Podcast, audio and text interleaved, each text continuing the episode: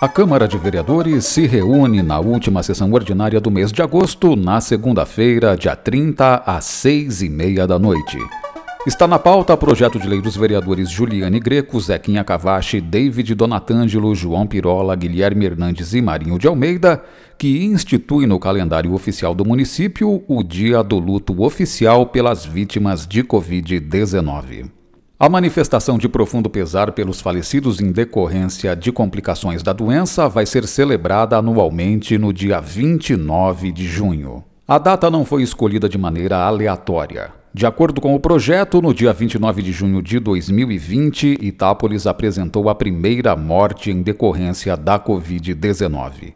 Até o boletim oficial divulgado pela Prefeitura na tarde de 27 de agosto de 2021, 166 óbitos foram registrados por Covid-19 em Itápolis.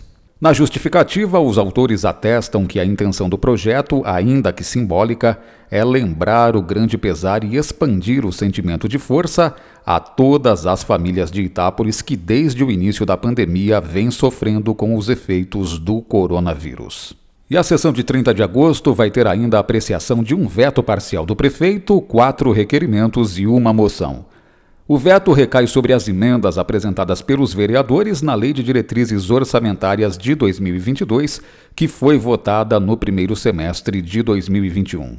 O primeiro dispositivo contestado pelo prefeito é a inclusão de entidades aptas a receberem recursos públicos. De acordo com o veto, algumas entidades não estão no cadastro do município e prestam serviços já realizados por outras organizações.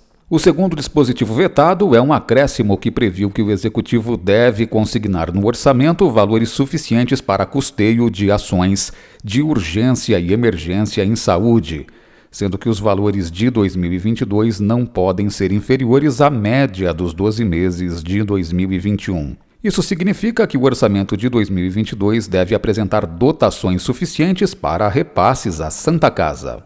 No veto, o prefeito entende que se criou fonte indeterminada de despesa com comprometimento da execução orçamentária.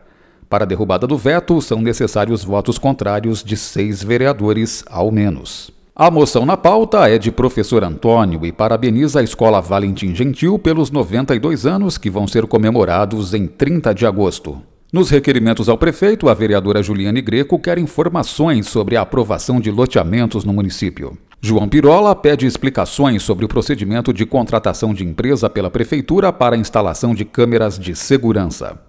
Zequinha Cavache requer prestação de informações a respeito do depósito de entulho e restos de construção em imóvel localizado na Avenida José de Barros Ribeiro. Em conjunto, os vereadores Marinho Almeida, Juliane Greco, Guilherme Hernandes e professor Antônio pedem envio à Câmara da quantidade mensal de animais castrados nos anos de 2020 e 2021 até o mês de agosto. E no expediente, seis indicações dos vereadores ao prefeito vão ser lidas e debatidas.